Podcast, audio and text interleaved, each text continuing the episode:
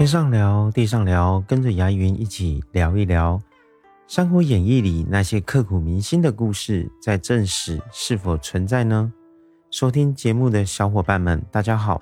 有多少人和我一样认识《三国演义》在先，了解三国时期在后呢？嗯，作为我国文学的瑰宝之作，罗贯中老师用他强力的想象力以及对人物入木三分的刻画描写能力。让这部文学作品成为经典著作，很多人都是通过《三国演义》才开始了解三国时期的历史。这部著作毕竟是演义，也就是在正史的基础上进行改编，在发挥天马行空的想象进行的杜撰，和真正历史上的三国还是有所出入的。今天我们一起看看哪些刻骨铭心的三国故事在正史中真的存在呢？刘关张确实亲如兄弟，桃园三结义却子虚乌有。桃园三结义的故事耳熟能详，但它却是作者正正经经虚构出来的。刘备、关羽、张飞三个人老早就认识了，关系也确实是亲如兄弟。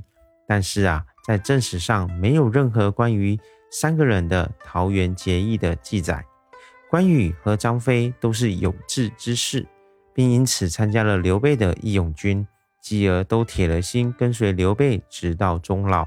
正史并没有小说中的那么温情，但三个人战友的情早已超脱了兄弟之情。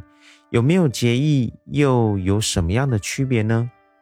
既借东风，又借箭，这事其实也不是诸葛亮干的。这事说的是我们三国中极负盛名的谋士。诸葛丞相，演义中草船借箭，一夜之间让孙吴有了十万支箭，借到了东风，又给周瑜拉了个神助攻，实属鬼斧神工啊！但实际上这件事情在正史上并无记载。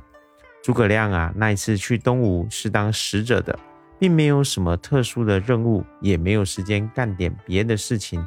而且在孙权决定联合抗曹之后，诸葛丞相就随军回到了刘备的住处，着手准备下一步的计划。